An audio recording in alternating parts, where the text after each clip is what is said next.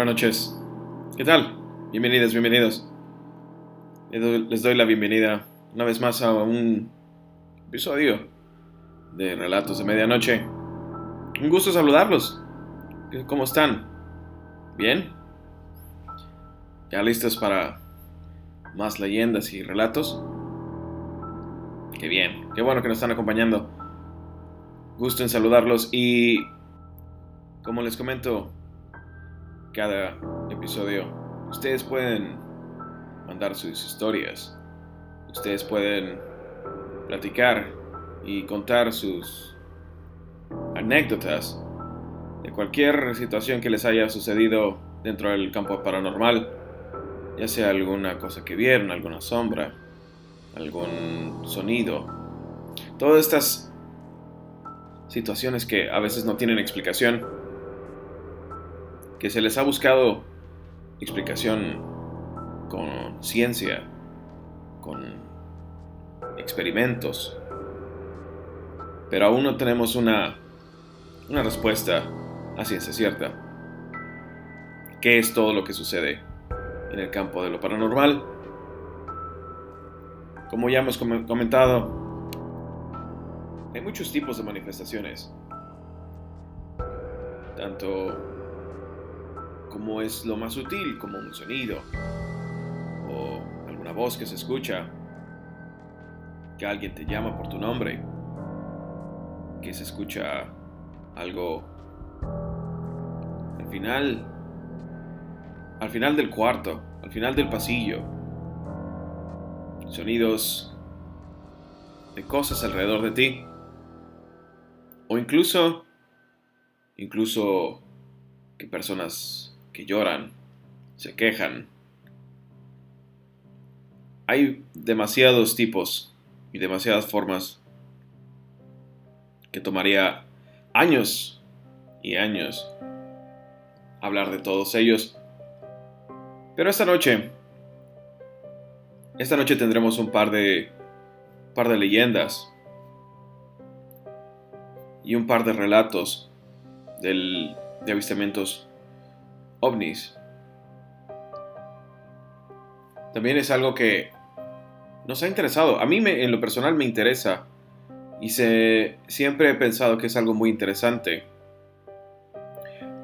Porque pensando que en un, un universo tan, tan vasto, tan grande, y solamente nosotros, un pequeño planeta, con unos cuantos habitantes, no hay nada más, absolutamente nada más en todo este universo, creo que es algo un poco probable. Tal vez no son como nosotros pensamos, o tal vez las civilizaciones que existen en otros planetas y llegan a existir son más avanzadas o son más rudimentarias. No sabemos. Lo que sí sabemos es que a veces alguien viene y nos visita. Lo que no sabemos es quiénes son, a qué vienen, de dónde vienen.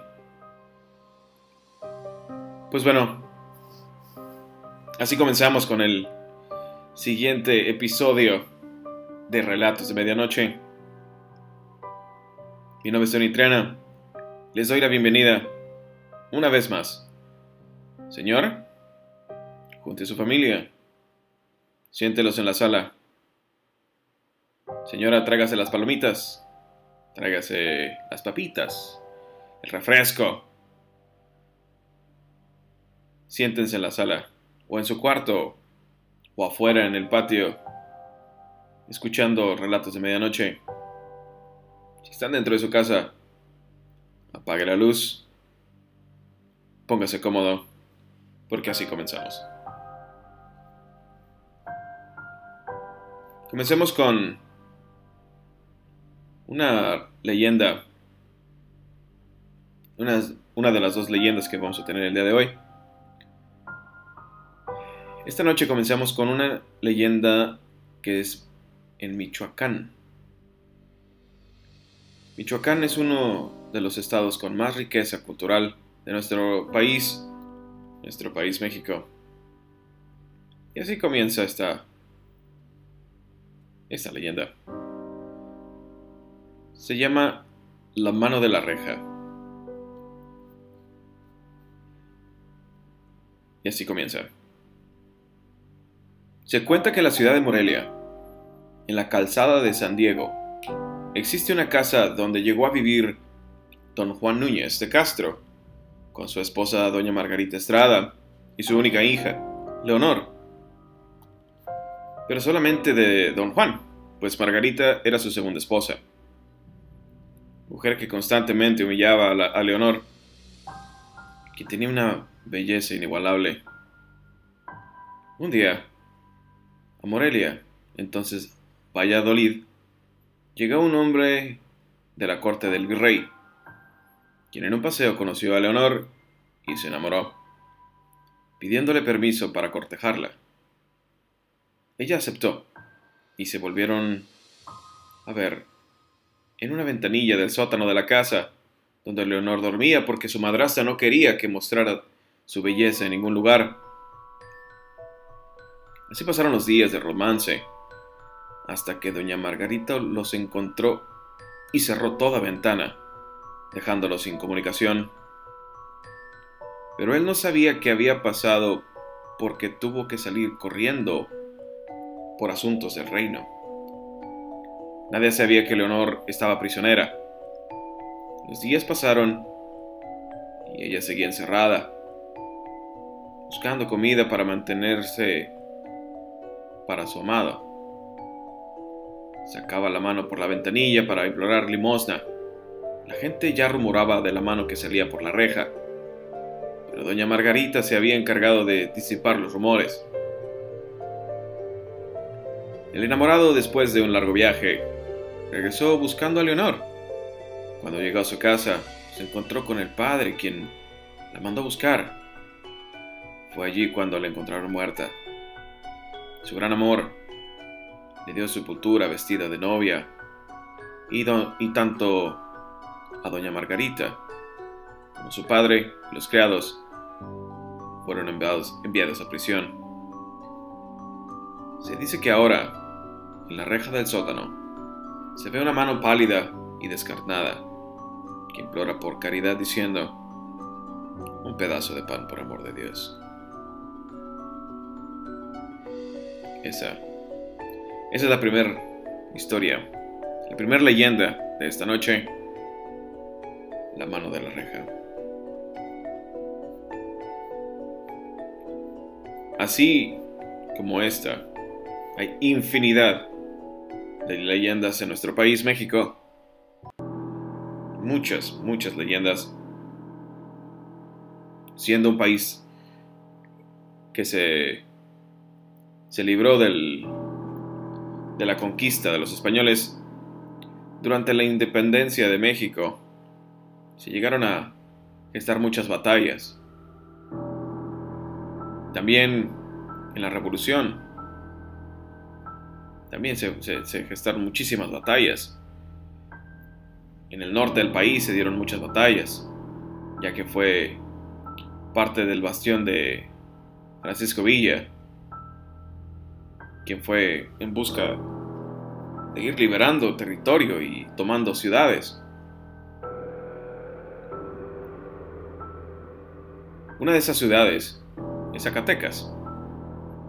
Zacatecas es una ciudad con muchísima historia y es la ciudad donde está basada nuestra siguiente leyenda. Esta leyenda se llama La Piedra Negra y así comienza. Dos ambiciosos amigos, Misael Galán y Gildardo Higinio, decidieron que querían hacerse ricos y fueron en busca de una mina que se encontraba por la cordillera que separa el municipio de Betagrande de la capital zacatecana. Durante cinco días buscaron hasta que encontraron una cueva de aspecto extraño, a la que se acercaron y donde hallaron una roca brillante semienterrada, lo que les llamó la atención y se pusieron a excavar cerca de, de la misma, pues pensaban que era oro. Lograron sacar la roca y se acostaron a descansar. Al día siguiente los jóvenes fueron encontrados muertos. El acta de función dice que perdieron la vida en una riña entre ellos mismos. Se cuenta que fue la ambición la que acabó con ellos, porque al final la piedra no tenía ningún valor. La gente cuenta que quien se encuentra con ella se vuelve agresivo y ataca sin razón aparente. Y es que la piedra servía para afilar cuchillos, lo que muchos hicieron antes de transformarse en seres violentos. Ante la caótica situación, se decidió que la roca fuera llevada lejos del alcance del humano, justo en lo alto de un muro posterior a la catedral zacatecana, debajo de la campana chica y ahí fue dejada. La ciudad de Zacatecas es una ciudad muy antigua, muy bonita por cierto, con muchas leyendas, y otro día tendremos más leyendas de esta misma ciudad. Pero continuemos. Continuemos con más. Como les comentaba, esta noche vamos a tener un par de relatos. Y ahorita vamos a tener un relato sobre ovnis. Es un tema muy interesante. Este relato es de una persona, de un anónimo, en Venezuela. Y así comienza. Tendría yo como 14 o 15 años. Estábamos mi hermano de 12 y dos compañeros más de 14 años, más o menos. Estábamos cazando pájaros en una cenada o campo, unas chinas o resorteras aquí en México. En la maleza se movió algo de repente y yo me asusté pensando que era un perro. Lo primero que vi, a distancia de como 4 metros, Parecía tener forma de un mono con piel clara. Yo grité a mis compañeros, ¡Un mono! Hemos encontrado un mono pequeño. Era muy difícil que por esa zona se encontrara un mono. Inmediatamente acorralamos la zona con la alegría de atraparlo. Mi hermano y yo estábamos juntos. Cuando el animal sale por un claro que lo pudimos distinguir mejor, era como un hombrecillo pequeño de unos 60 centímetros de altura, de piel lisa, con una cabeza de forma semi-humanoide. No era nada un mono como lo creíamos. Yo quedé aterrado junto con mi hermano, ya que fuimos los únicos que lo vimos por un momento. No sabíamos qué era. Inmediatamente del susto nos fuimos para la casa y comentamos a los compañeros que nos acompañaban y nunca conseguimos una explicación de lo que era. Si lo hubiese visto yo solo, hubiera creído que lo había imaginado. Pero fuimos dos personas lo que lo vimos. Y al mismo tiempo, no era un animal. Y ningún mono. Ningún mono que hayamos visto alguna vez. En lo que sí concordamos es que tenía forma humanoide. Al principio creíamos que era algún tipo de duende, pero sin ropa. Y la piel no era como como como se como pensábamos. La piel no tenía pelo. Nunca se lo contamos a nadie, porque esas historias poca gente las puede creer. Así fue su relato. Los relatos sobre este tipo de avistamientos son muy raros, son muy escasos, ya que al momento de contar tú tu relato la gente piensa que estás loco, que estás drogado, que te metes algo, te dicen, que te metiste, que andabas haciendo, que tomaste. Son muy escasos por lo mismo y también no, es muy común que uno salga a caminar por la noche y vea algún hombrecillo ahí caminando. Como si nada, como si fuera caminando a una, a una tienda a comprar un par de refrescos. No, no pasa así. Son muy, muy escasos los avistamientos y pocas personas son capaces de contarlos. Y otras más todavía, aún, aún un número más reducido, tienen la credibilidad. Y mucha gente no cuenta esto por lo mismo, porque creen que la gente los va a volver a ver o los voltea a ver de una forma extraña. Y aquí comenzamos con el segundo relato. También, también es un relato de, de Venezuela. Y así comienza. Durante el retorno a Maracay, aproximadamente a las 11 de la noche, luego de pasar una temporada de carnaval en Ocumare de la costa,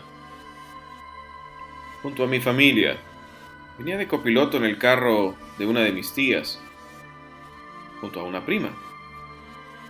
Durante el recorrido por la carretera, en la zona montañosa, volteé un momento hacia una montaña que se veía a mi derecha, y en ese instante visualicé a cierta distancia de la cima de la montaña una bola luminosa de color verde, muy incandescente en posición estática, suspendida en el aire. En ese momento rápidamente intenté alertar a mi prima que venía a mi lado, y al hacerlo, el objeto muy velozmente descendió verticalmente hacia atrás de una de las montañas, dejando un coletazo de fuego en su trayectoria. Su movimiento fue tan violento que mi prima y mi familia no alcanzaron a ver nada.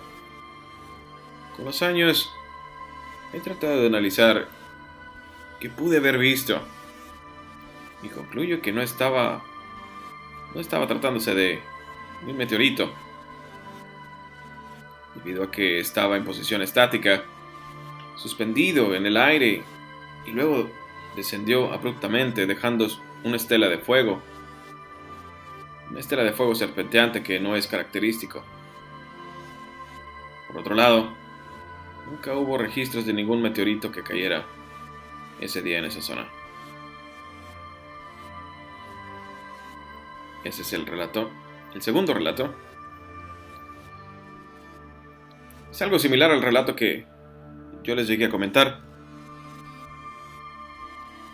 de lo que llegué a ver en, en la carretera, que mi mamá me, me dijo, mira, mira, mira, ahí está.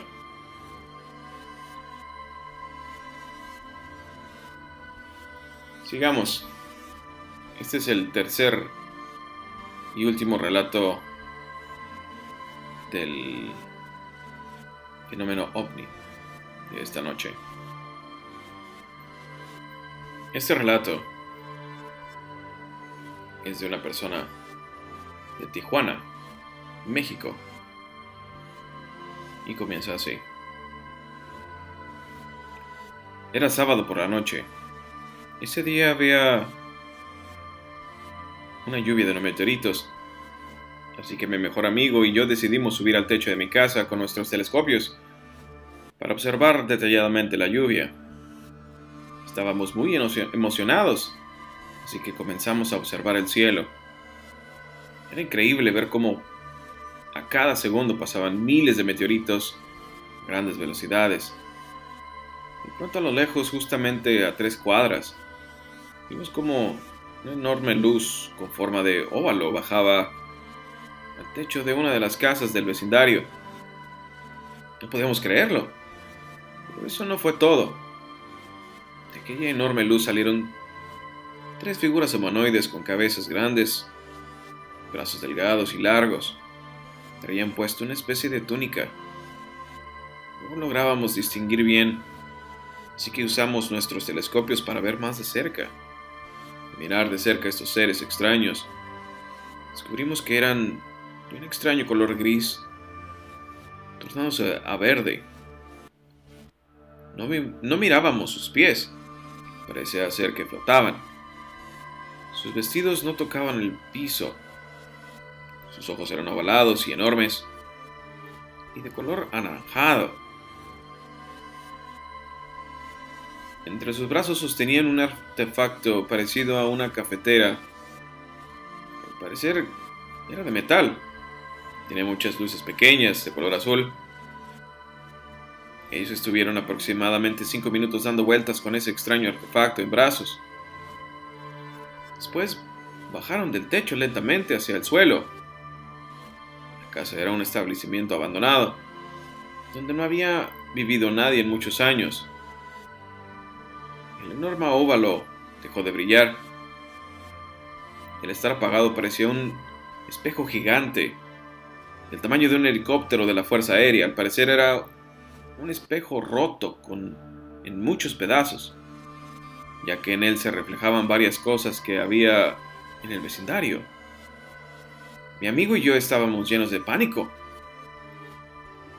con el corazón muy acelerado. Seguimos observando y esas extrañas criaturas regresaron al techo. Y nuevamente ese enorme espejo que ante nuestros ojos resultó ser una nave espacial volvió a emitir esa sorprendente luz. Y aquellos seres extraños se perdieron en la inmensidad de aquella luz. Momentos después la nave espacial se convirtió en un collage de muchos colores y a continuación despegó en un milisegundo hacia el espacio, o lo que yo me imaginé al espacio, y finalmente desapareció sin dejar rastro alguno. Realmente fue un espectáculo increíble y sorprendente. No podíamos creer lo que acabábamos de ver. Al día siguiente tratamos de contar nuestra historia, nuestra experiencia vivida, pero nadie nos creyó. Solo conseguimos que nos llamaran locos y tontos. Pero nosotros después de presenciar este inexplicable suceso, vemos que no estamos solos en el universo. Pero algún día hallaremos la manera de tener contacto con ellos y descubriremos que nos visitan y la razón por la cual nos visitan desde aquella escalofriante noche. Así es. Sí, hay gente que ha tenido algún, algún tipo de avistamiento. Como les he, les he comentado, yo he tenido algunos avistamientos. Les he comentado, les he platicado un par de ellos. Aún tengo más. Aún hay más. Muchos más relatos. Esta noche escucharemos la última de la serie de historias que me comentó, que me platicó este chofer de, de Omnibus de México. Pues era la última, ya que las otras eh, eh, historias fueron más, fueron más tranquilas, no fueron muy relevantes. Pero hoy Hoy escucharemos la última de esta serie de historias. Y así comienza este relato. Como yo les había platicado, el chofer, él había sido trailero antes de ser chofer de, de camión. Y en este viaje, es un viaje de la, era fue un viaje de la ciudad de Piedras Negras a la ciudad de Saltillo. Es un viaje de aproximadamente 7 horas.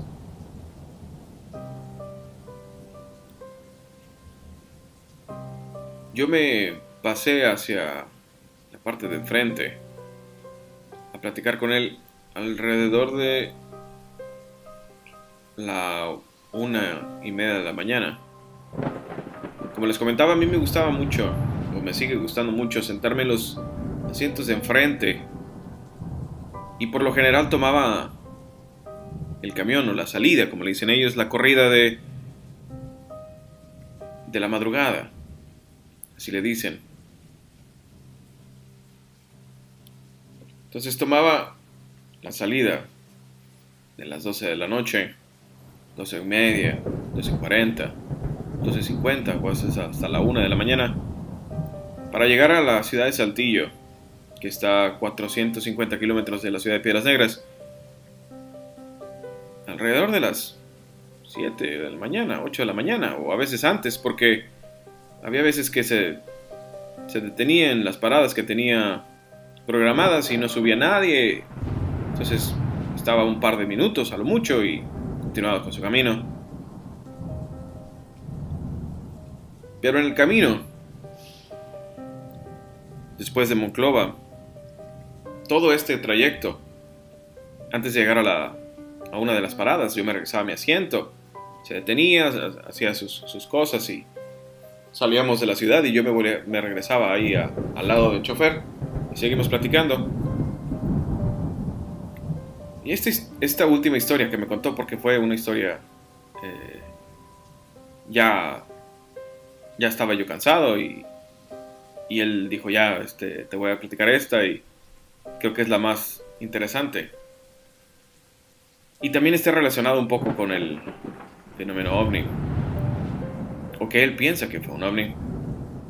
Ya que nunca entendió qué fue lo que, que pasaba. Dice que una vez, manejando también sobre la carretera 57, que es la carretera más larga del, continente, no estoy seguro si del planeta, pero sí del continente, ya que va desde Alaska hasta la Patagonia. Él iba de la ciudad de Saltillo hacia el sur del país. No recuerdo hacia dónde me dijo que iba, pero me dice que, recuerdo que me dijo que después de haber salido de Saltillo, apenas unos cuantos kilómetros después de haber salido de Saltillo, iba con dirección hacia Concepción del Oro, Zacatecas, o Concho del Oro, como le conocemos también. Y esa carretera es muy fría. Una carretera muy, muy fría en tiempo de invierno. Dice que esa noche iba en su camión blanco. Que me acuerdo que él dijo, hacía mucha, mucho hincapié en su camión blanco. Cuando va pasando por un punto en específico que es muy alto en esta carretera. Dice haber sentido como si su camión, pero la cabina, se sentía muy caliente, siendo que el termómetro que tenía en su camión le decía que en la parte de afuera de la, de la cabina, en, en la parte de afuera estaba a 4 grados bajo cero y él sentía que estaba sudando. Tal vez dirán, bueno, pues tenía la calefacción encendida.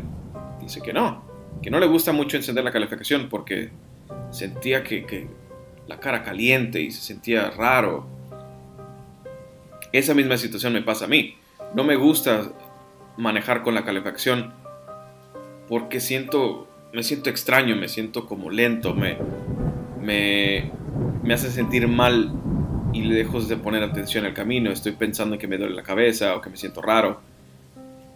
Y no me gusta manejar con la calificación.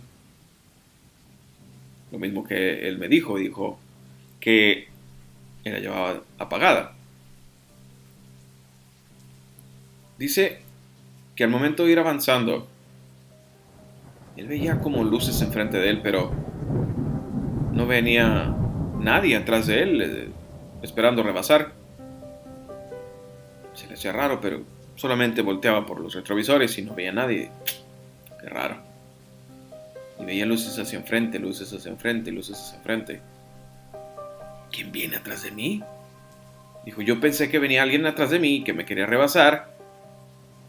Y se hacía hacia la izquierda para rebasarme. Pero se regresaba. Se hacía a la izquierda hacia regresar y luego se regresaba al carril derecho. Decía, pues tiene espacio perfectamente para rebasar. Y le, encendía la direccional izquierda para que, es, es una señal, para que tú puedas rebasar. Y él disminuía un poco su velocidad y se cargaba un poco hacia el lado derecho. Pero no, no nadie, nadie lo rebasaba. Y él no entendía, decía, pues ya es mucho, ¿no? Que no me, no me puede rebasar. No, ahorita lo, ahorita me rebasa. Esto siguió pasando alrededor de 5 minutos. Pero cuando ya se fastidió, dijo, ya, ya, ¿por qué no me puedes pasar? Él agarra un poco más hacia la derecha, incluso ya casi dice que mordiendo la, la línea blanca. En ese momento, en su retrovisor ve una luz roja, dice que casi naranja, verdaderamente solo una luz.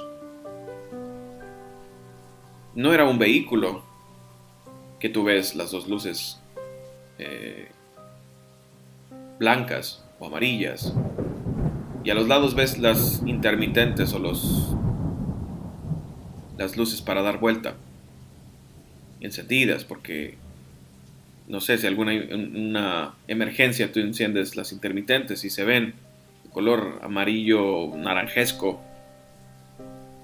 No, este era solamente una luz, según me dice. Dice que solamente era una luz naranja, una bola naranja. Dice que, dijo él, dijo, tontamente pisé los frenos. Y al momento de él pisar freno, obviamente es un camión, es un vehículo muy pesado. El vehículo no se detuvo, pero se escuchó, dice que se escuchó el rechinir de las, de las llantas. Y esta luz pasó de largo. Pero al momento de ir pasando a un lado de su camión, volvió a sentir ese calor, ese calor intenso que, que lo hizo pensar que él traía la, la, la calefacción encendida. pasa esta luz hacia, hacia un, un extremo de su camión, pero se detiene. Se detuvo en la esquina izquierda de su camión. Viéndolo de frente, ustedes están en el lado izquierdo del conductor, el volante está enfrente de ustedes. En ese punto en el que se detiene, se, perdón, se termina el, el parabrisas comienza la puerta. Ahí se detuvo exactamente y sentía un calor espantoso, dijo él. Él lo comparó como cuando, eh, cuando enciendes el carbón para una carne asada. Dijo, ese, así ese calor cuando te acercas mucho. ¿Cómo es posible que se, sienta tanto calor? Dice que no, no pensaba, él no sabía qué pensar y, solamente veía esta luz. Pero también iba viendo hacia la carretera que... Porque su, su pensamiento era que pudiera venir alguien y se impactara con esta luz, con esto que él pensaba que era otro vehículo. Se me pasaron mil cosas por la cabeza. Pues es, es alguna grúa que lleva un luz, una luz, un foco muy intermitente o, o no sé. Dice que pensó mil cosas, pero nunca se le vino a la mente algo extraño. Nunca pensó en que fuera un ovni hasta el momento que vio que esta luz empezó como a elevarse. Se puso enfrente de él, empezó a parpadear y dice que de repente le dio miedo, empezó a sentir miedo y entonces sí, dice que encendió el, el, retarder o el este freno de motor que le dicen y apicó los frenos y se detuvo completamente. Esta luz solamente siguió avanzando lentamente hacia el lado derecho, se sale de la carretera y solamente vio cómo empezó a alejarse, a elevarse y en menos de un minuto se había perdido. Porque dice que no se elevó hacia el cielo, Solamente se alejaba y se, elevaba un poco pero despacio. Hasta que esta penumbra de la, de la noche ya no dejó verla. Dice que estuvo parado fácilmente cinco minutos en medio de la carretera. No entendía qué es lo que había pasado.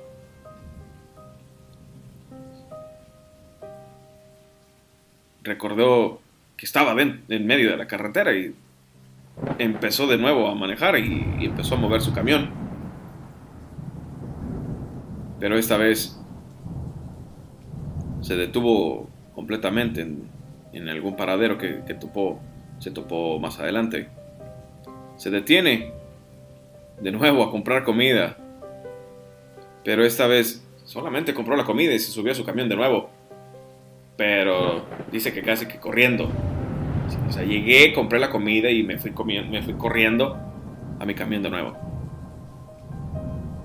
Dice que eso fue lo más impactante que le sucedió en la carretera a él.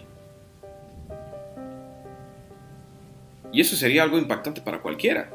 No es cualquier situación, no es cualquier cosa. Pero he escuchado alrededor de 10 personas que me han dicho que han visto bolas de fuego que, caminan, que pasan, no caminan, pasan por, por enfrente de ellos en, en la carretera. Que también me recordó esa bola de fuego extraña que vimos en el cielo hace unos años en Saltillo. Todos estos avistamientos son muy interesantes ya que no hay una explicación para, para los mismos. Muchas personas dicen haber eh, encontrado, ah, es porque la luz del sol iba de un lado para otro y ellos dan sus explicaciones porque quieren quieren entender, quieren saber y no quieren creer. Hay gente que así piensa. Son escépticos. Hay que ser escépticos. Pero también, también hay que ver las, las pruebas, escuchar las historias. Y hasta que te sucede a ti, es cuando dejas de ser un poco de escéptico y empiezas a creer. Agradeciendo su atención en un nuevo episodio. Me despido de ustedes. Y les digo hasta el siguiente episodio. Muchas gracias por acompañarnos.